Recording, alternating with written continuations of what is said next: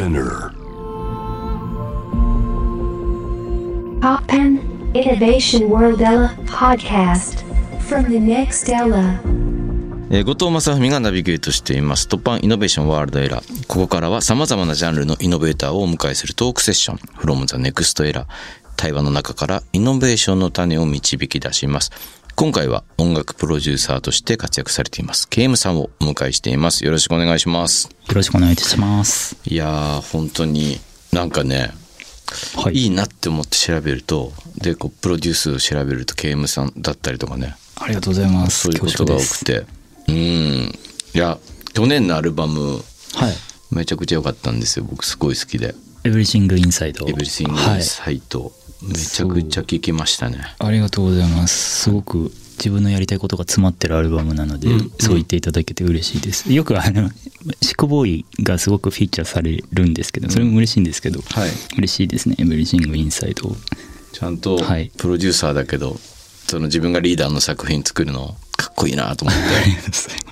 あとね例えば、はい。一度働いてることだったりとか最近読んだインタビューではね読書が好きだっていうはいはい。インタビュー読んで村上春樹さんの話とかをはい。結構されてて、はい、そうですね。好きですね。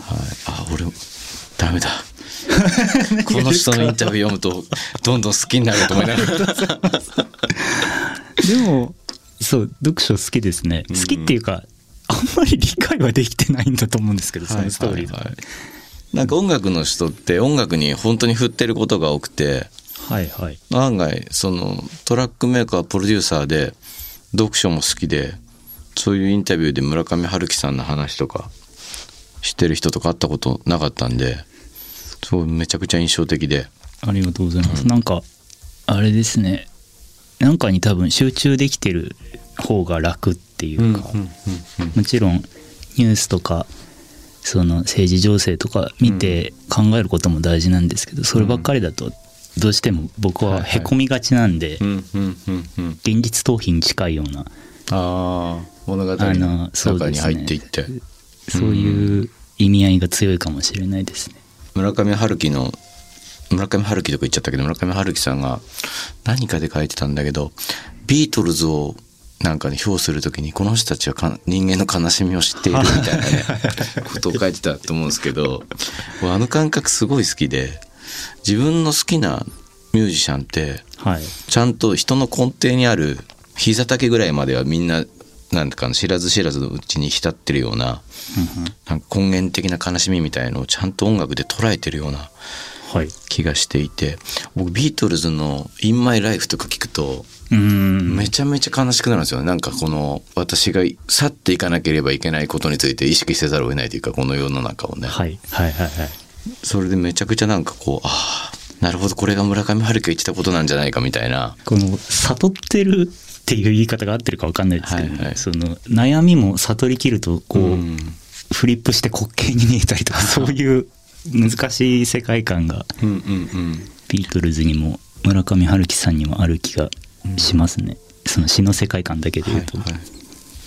僕はでも KM さんの音楽もそういうある種のあ僕の悲しさとかにタッチするフィーリングって感じますよセカンドアルバム聴いて。ありがとうございます。だから好きですね。なんか文学とかだと和尾石黒とかを読んだ後に感じる。あのどうし自分のどうしようもない感じでに触ってくれる音楽とか好きなんですよねなんかね。それは直接書いてなかったりするんですけど、あいなんだですか？何にあるんだか分かんないんですけどねテクスチャーなのかササウンドのどこかなのかコード回しなのかメロディーなのか分かんないけど、ステイとかねレックスとやった。はいはいはい。特別好きなのフィルターこの後かけようと思うんですけど。はい。うんって曲とかすごい好きですね。あーなんか自分の言葉で説明するとすごく難しいですけど、ん。なんかでもまあいい曲になってよかったかなって感じですね。あんまり深く。まあそう深くはないです。でもフィルターとか音楽で言うともうなんかこのあのピアノっていうかシンセっていうか最初ピアノ鍵盤の音のフィルターのあの開け閉めだけでずっと楽しめるのが、そうですね。ああそうかもしれない。グルーブが長いというか。そうですよね憧れですよ。あんなもうワンアイデアのその音色とかテクスチャーの変化で最後まで押し切れるって。ロックバンドってなんか余計なことやりがちだね。そんなことない。お前みたいなギタリストが同じリフで言ってくれみたいな時とかね、結構あなんかそうで。すね珍しく分数も長いですね、フィルターが確かに実は最後だけちょっとコードが若干変わるんですけど、はい。うんそれに向けてずっとループしてってっていう、でもあれは多分僕ハウスとか聞いてるからうん。自然とああいうのもやってみようって思えたのかなって今後から思えば、ね。もう少しパーソナルな話も聞いてみたいんですけど DJ しながら2年間会社員を経験してたと。やってましたよ。いや僕もあの会社員上がりなんですよ実は。2年間の。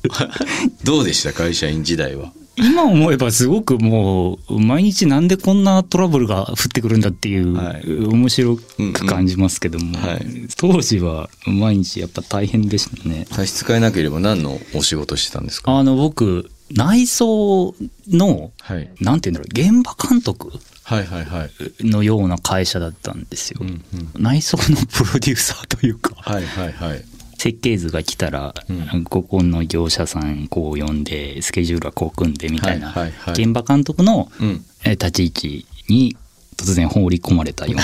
はい。収束活動されてなったんですか？ただこれ僕会社員になったタイミングが長男がこうできはいはいて、一回ちょっと音楽だけだと 心もとないなっていう収入的に、はい。はいはいはい。っていう時期にちょっとサラリーマンやろうかなと思って。はい頑張ってた時期ですね。でもあの土日はやっぱり DJ してたんですよ。うんうんうん。じゃあ活動の傍らってことですね会社員を。活動の傍らというか。どっちがメインか逆ですけどね。会社員の傍ら DJ そうですそうですそうです。そんなんで納得しようと思ってたんですけど、うんうん。ある日やっぱりその文句ばっかり言ってるような自分が嫌になってこうやっぱじゃあちゃんとやろうと思ったら文句も言えないぐらい大変なこと になるじゃないですか音楽をそうですね確かに。確かにとすると。うーん。じゃあもう会社員はここまでにしようって思ったタイミングがあったんですね。そうですね。うん。ありましたね。どうやって決めました？僕はなんかあのね25歳の時にもうそろそろ見つけてもらえなかったら実家に帰ろうと思ったんですよね。もうだこれダメかもしれないと思って。あでも僕もそれ思いましたね。もうあの実家かなみたいなとりあえず落ち着いて考えようかなっていうのはありましたありました。うん。あのもうここ12年って決めてもうやめて悔いないくなるまでやって諦めようと思って会社僕も脱サラしてそうですそうです。やりましたけどそんなような形だったんですね。まさにそんなような気持ちでしたね。もうちょっとまあ貯金はできたんでサラリーマンなので、はい。ちょっとそれが尽きるまで、うんうん。まあ、やってみるかみたいな階段っていうかどうやってこう登っていくのかって特にトラックメーカー DJ プロデューサーっていうのがどういうふうに音楽の仕事を広げていくかってバンドの界隈から見るとあんま想像つかないっていうか。実ははい。この時点で多分 DJ としては結構周りが憧れるぐらいは収入があったんですよ。あそうなんですねただまあ家族3人を養えるかって言ったらちょっともうギリギリなラインはいはいはいはい。あれだったんでサラリーマンをやってたんですけなるど僕 DJ すごい大好きだったんですけど、うん。なんかそれだけだとこう仕事も広がらないし、まあ、はいいつかはその大好きな音楽をやめなきゃいけない時期が絶対うん見えたんで、うんまあ、自分で音楽を作らなきゃなって漠然と思ってたことをこう形にしてみようって思った時期だったのかなと思いなるます。ほどねなるほどなるほど。だから結構現実的な 考え方かもしれないですね。あのサバイブするために 仕方ない働くみたいな。そう思えば今多くのミュージシャンが普通にそういうことに直面してますもんね。そうですね。あとやっぱ DJ やってると僕ヒップホップすごい好きだったんですけど、はい。やっぱりこの US とか UK のダンスミュージックに比べると、この日本の曲がかかるとあ日本の曲かかったなみたいな、雰囲気になっちゃうんですよ。だからやっぱりそれってまあ良さでもあったとは思うんですけど、やっぱ質感も違ったと思うんですよね。だから自分がそういうなんだろうクラブミュージックとの中に自然とこう日本語が入って日本の曲が入ってきてほしかったっていうのはすごく DJ しながら思ってたんでそれをちょっと自分で作品にしたいなっていうのがああ根底にあったかもしれないです。そこからトラックメイクとかプロデュースのなんていうんですか道に行くわけですね。そうですね。椎名林檎さんのクラブリミックスみたいなのを自分で作ってあはいはい。あのプレイとかはしてたんですよ、うんうん。海外だとすごいよく自然にあるんですよね、そういうの、うん、そうなんですね。あこれ日本の音楽だなっていう思っちゃう気持ちって僕もありますねやっぱね、うん。サウンドどこ違うんだろうみたいのは生涯をかけて研究してますけど。だいぶ分かってきたけどやっぱ難しいところではありますね。そうですね、もしかしたら日本人のその音楽好きのコンプレックスが根底にあるのかもしれない。日本語が聞こえてきただけで日本の曲だねみたいな空気になっはいはい、はい、良くも悪くもなっちゃうんですよね。でも海外の方ってそうじゃない気がする。でこうフラットにダンスダンスミュージックとしてこう捉える。うん中に日本語がピッて入ってきた時にやっぱり質感なのか難しい話になったんですね。そそうですね。いやいやでも難しいですけどはい。でもなんかそういうのをなんかねでも僕も埋めようみたいな気持ちはね、はい。ありつつやってますけどそうなんですね。いや今さっきあの会社員の時のと DJ のその話の時とかに思ったりしたんですけど音楽って好きなことやりたいじゃないですか。そうですね。そうですね。でも現実問題食べていかなきゃいけないっていう。はい。すごい 一番なんかすすごいラジオですねこれ。いやいや荒波来るじゃないですかそこのなんか、はい。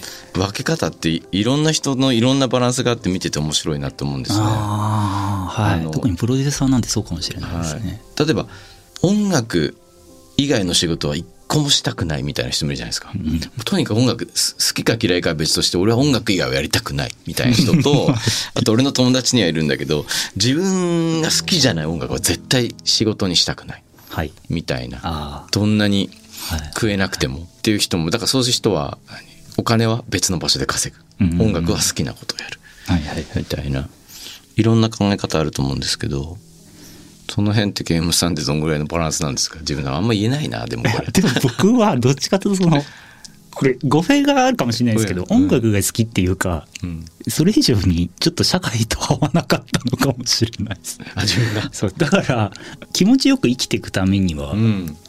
僕にとっては音楽を作るのを仕事にするしかなかったんですよ。その息子ができて特にそういうなんか文句言ってるお父さん嫌だなと思ってうん。漠然と。じゃあちょっと正直にトライしてみようっていう。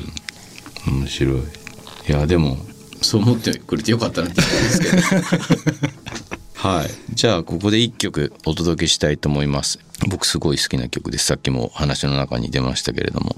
はい聴いてください、えーゲームさんで「フィルター」フィーチャリング JJJ& カンパネラ後藤正文がナビゲートしています。 TOPPAN INNOVATION WORLD ERA。今回は音楽プロデューサー KM さんをお迎えしています。後半は KM さんの今後の活動のビジョンとともに KM さんが今活躍されているステージの扉を開けた突破ストーリーについて伺っていきます。はいというわけでね。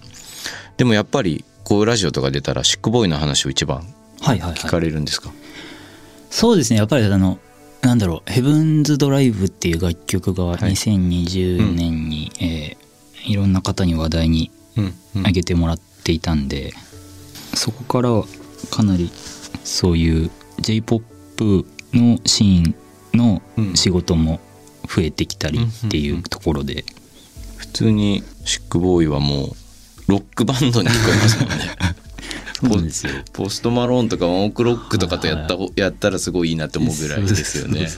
でもなんか面白いですよねああいうロックというか J ロックっていうあ確かに、方方っていうか方って言っちゃいましたけど、はい、現場ではどういうふうにコミュニケーション取ってるんですか、あの人あんまり喋らないんではい、ずっと LINE でやり取りしてる感じ。え現場に一緒にいてもってことですか？本当ですか？なんかめちゃくちゃ面白いですね。あんまり僕そのシックボーイのライブにちょっとい忙しいっていうのもあってうん。行けてないんですけど、はい。ずっと制作はしてるかなっていうのも、うん。はい、今も、はい、やってますね。で前作とかは確かロスに行ったみたいなことはいはいはい。バニタス。はい、はいバニタあスで。れはそうですね。LA にシックボーイチームで行ってはい喧嘩もしたりみたいな。そうなんですああいうサウンドで LA に行ってはい。どんな作業してきたんですか？すごい気になってて。えっ、と僕が一応恥ずかしくないようにすごいトラックをまず作ってって、はいはいはい。で現地でギターを差し替えたりなるほど。向こうでギターを取ったんですね。アーティスト？はい。えーシンガーラッパはーうん。乗っけてみたり、なるほどまあその中でこうアレンジをその場で変えてったりっていう、ん。んん。一応設計図が僕で持って、はい。はい設計図持ってって、同じコード内でそのスタジオ内でプロデューサーが一緒に作ってみたりみたいな。なるほどね。やってますねあれは。知り合いのライターがもうこんなに景気のいいアルバムは久々だみたいな ことをねおっしゃってましたけど。ありがとうございます。いいですよね。えー、そうかそういうことあそれ向こうギターを向こうで取ってきたんですね。そうですそうです。でも LINE で話してるんですか？いやなんかその LA にいる間は結構あ。そそれまではそんなにずっと一緒にいるって時間あんまりなかったんですよ。だからファーストアルバムの「カオステープ」とかはほとんどオンラインというか僕あれですねシックボーイのボーカル撮りにあんまり行ってないですからね多分、あなるほどね、はい、アレンジアレンジアレンジみたいな。家で。ラッパーのでも仕事するとボーカル取りに立ち会わないこと多くないですか？多いです。でも行く場合ももちろんありますけど、うんうん、でもなんかそうどうでした？一トラックメーカーとしての刺激みたいなありました？ありましたね。でもなんか答え合わせじゃないですけど、うんうん。後ろからエンジニアの使ってる例えばプラグインとはいはいはい。か環境を見てて、あ全然合ってるなみたいな。よかったよかったみたいな。やっぱそんぐらい単純だよねみたいな。あの生の声を聞けたんでなるほどね。それはすごくはい。いいですね。答え合わせが合ってるっていうの。そうですそうです。えマイクここに立てんの？みたいな家と一緒なんだけどみたいな感じもあったりして。あれ俺が家でやってることと同じだなみたいあんま変なわんないじゃんとか思いながら。そういうことありますよね、はい。僕もロスに初めて行ってレコーディングした時驚いたのはベースレコーディングの時にほとんど全員引き上げたのがめちゃくちゃ面白くてあのロックバンドのレコーディングで、はいはい。ドラムのレコーディングめちゃくちゃ盛り上がるんですよ。あでも一番でかいスピーカーで爆音で出して「ヒャー!」とかっつってこんな感じで。あ 爆音で出しますよね。爆音で出して楽しんでやって。でベースになったらなんかもうエンジニアのやつが漫画読み始めたんですよまず。でですか？でそのあのドラムテックとかもいなくなっちゃって。はであれベースそういえばベースアンプどこにあるって探しに行ったらスタジオの脇のちっちゃいなんか小屋みたいななんかマシンルームにポツネンとこうあの、ま、ベアンが置かれていて。ベース終わったらなんかみんなわらわら戻ってきて今度次ギター録音だったんで。ギターは盛り上がる。ギターもめちゃくちゃもらって。みんなそのあのあそこの EQ はい上げろとかなんかあのペダルがどうとか言ってなんかこうまたみんなこういう感じでメタルのポーズヒュッみたいな感じで始まってなんかまあよく言えば直感的というか。だからあのいや ロスのロックの文化の人たちは ドラムとギターがとにかく好きなんだっていう。すごい受けましたけどね。アメリカ人面白いなと思って。いやいやでも答え合わせ合ってるっていいですね。確かに僕もねあのエンジニアとか見たらプラグイン見ますちょっと。見ました僕 DS は何使ってんのかなとかねなんか僕なんならちょっとエンジニアが離れた時にスクショしたりしてましたからやりますよね。気になりますよねやっぱりね。はい。そんな感じでいろいろお話伺ってきたんですけれども。いやすごいなんか楽しい雑談っていう感じになっちゃって。あの最後にですね。はい。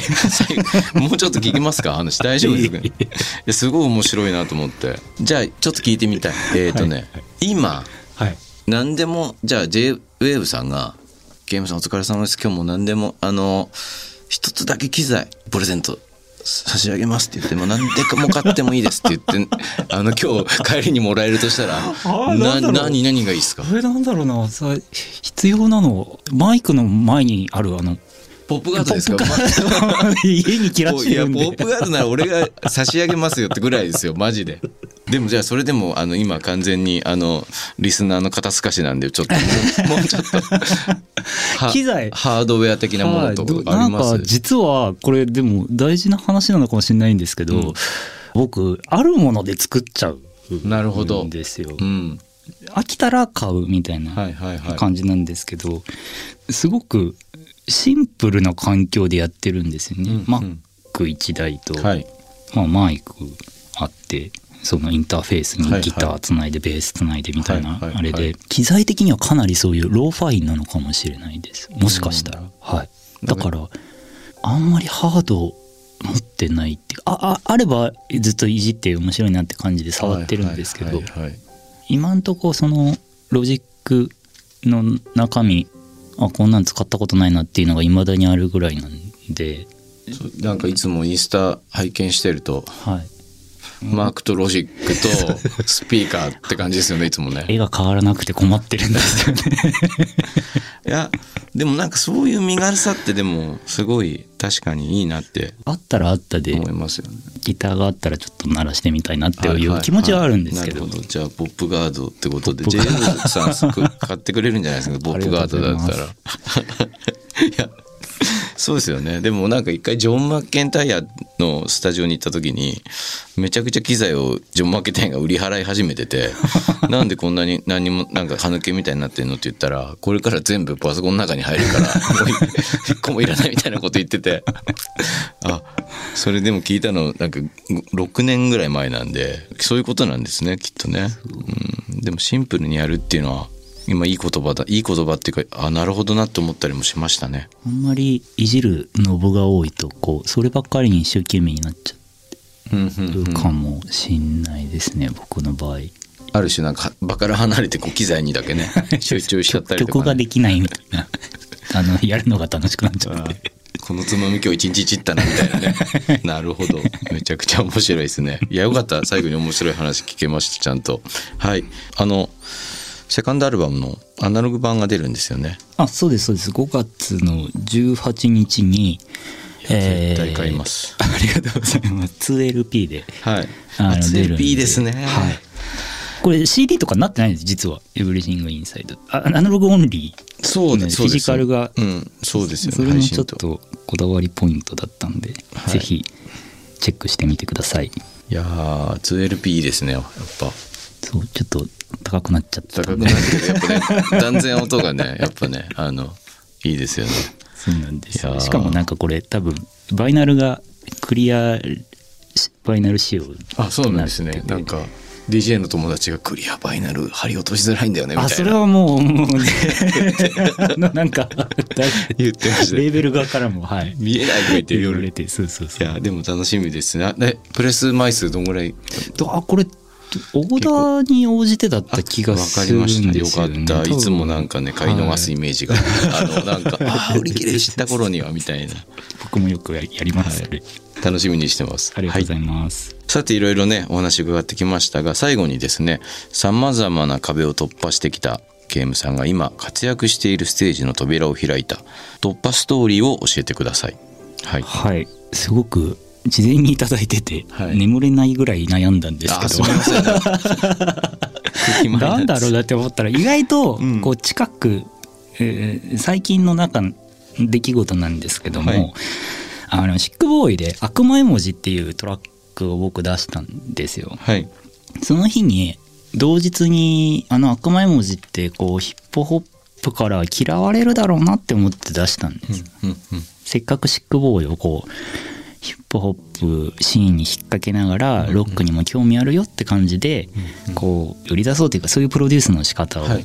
作ってたんですけど僕の中で思ったあ悪魔絵文字みたいなこうポップパンクもあってうん。えーえーとデジタルハードコアのパートもあってうんボーカルがスクリューされたりうん最後はガバキックが入ってくるようなもうかすごいカラフルなトラックであこれ絶対もうこれ出しちゃったら戻れ戻せないよって。ロックからしてもチャラいしヒップホップからしてもなんだこれヒップホップじゃねえよって絶対言われるからこれ出してもいいって思考チームに確認取るぐらいあれは結構勇気のいるリリースだったんですよ僕の中では。うんで出してみたらその日に同日に KZM 君風間君と、えー当時とプロデュースはチャキズールさんで「ティーンエイジバイブス」が出たんです、あれ、悪魔絵文字とティーンエイジバイブスってリリースが同じ日なんですよ。なんかその瞬間にあやっと日本のヒップホップって自由に解き放たれたなっていううん。日だったんですねあれ。ああなるほど。こうずっと90年あ00年代かな。こうミクスチャーで接近は何回もあったんです、ロックとヒップホップ、ロックとヒップホップってこう単語を並べるだけでちょっとヒヤッとするじゃないですか。それが2020年かな悪魔絵文字ティージバイブスあれが一気にこう別にそんなうん。ジャンル分けとか言葉とかいらなくてうん。っていう瞬間だったんじゃないかなって思います。あれは。あの日が。それがそれから一気にこう、自分のクリエイティブも加速してってなんかやりたいことがどんどんこうアイディアがどんどん溢れ出てきてた1年間だったかなって思いますねだからそう壁が全部なくなった瞬間自分の中でもそうだしヒップホップシーンを見ててもそうだったかなっていう1年でしたねその瞬間でしたねそうなんですね確かにもうティーンエイジバイブスとかはやられた感ありましたよねなんかそうですジャッキーさんは多分 UK のロックとかすごい昔から好きでそれが色濃く出てるし僕はどっちかっていうと US のはい。ポップパンクとかの世代なんで、それが悪魔文字に入ってたしっていうので、うんそう。すごい楽しいもうでもそうですよね。シックボーイとかもうどっちとも言い難い感じになってますもんね今ね。もうただただただかっこいいっていう、うん、実はああいうこう一歩踏み出してこうどっちにも属さないっていうのは結構今思えば勇気が必要なとな瞬間あってそれを経て経ての達成だったってことなんですね。そうですね、多分カズマ君も KDM もそうだったと思う。これ出しちゃったらうん。こう異端として見られるわけじゃないですか。そうですね。明らかにビートはヒップホップではないです、うん、そうですね。うん。でもそれをこうこれがヒップホップだよって言ってこう悪魔絵文字も出たしティーンエイジブルースも出た、でそれをちゃんとそれに対して誰もディスが出なかった。っていうのはん。進化したなって思いましたね。あのリスナーも許容してあ許してくれたし、そういう、ヒップホップ好きだぜ。煙たいヒップホップ好きだぜっていう連中も認めてくれたと思うんです、はい。あの瞬間。なるほど。だからすごくいろんな意味で壁がうん。崩れ去った瞬間に自分も立ち会えたっていうのはその後のクリエイティブにもうん。自信を持はいたせてくれたっていうか、めちゃくちゃいい話で。そして今日でもかける曲は悪魔絵文字じゃなくて。そうなんです 今日選んでくれた曲ははい、ね、僕ものすごく影響を受けたはい。バンドなんですけど、はい。 THE MAD CAPSULE MARKETS ってバンドの「MIDI SURF」という曲をはい。選曲したいと思います聴いてください。どうしてこの曲なんですか？一応、あのやっぱり MAD CAPSULE MARKETS も異端だったと思うんですよね。そうですね。うん。デジタルハードコアが90年代の終わりにあってそれをこう上田武さんがこううん。ブレーンとなって独特なバンドサウンドに作り上げたと思うんですけど。なんかそれそういうなんだろうオルタナティブっていうんですかねやっぱり。そういう精神にすごく憧れを持ってたんで、はいはい。あ、はい。本当の意味でのオルタナティブですよね。あのなんかニルバーナの真似してオルタナとかじゃなくあてじゃなくてはい。言葉としての、はい、本当新しさがありましたよね、うん。はい。なんでそうやっぱりこの曲外せないかなと思ってかりました。今年かけたいと思います。皆さんも悪魔絵文字はじゃあそれぞれのね サブスクとかね聞いていただいて。CD とかで聞いていただいて。はい。じゃあ、えーザ・マット・カプセル・マーケッツミディ・サーフ。はい。From the Next Era 今回は音楽プロデューサーケイムさんをお迎えしました。ありがとうございます。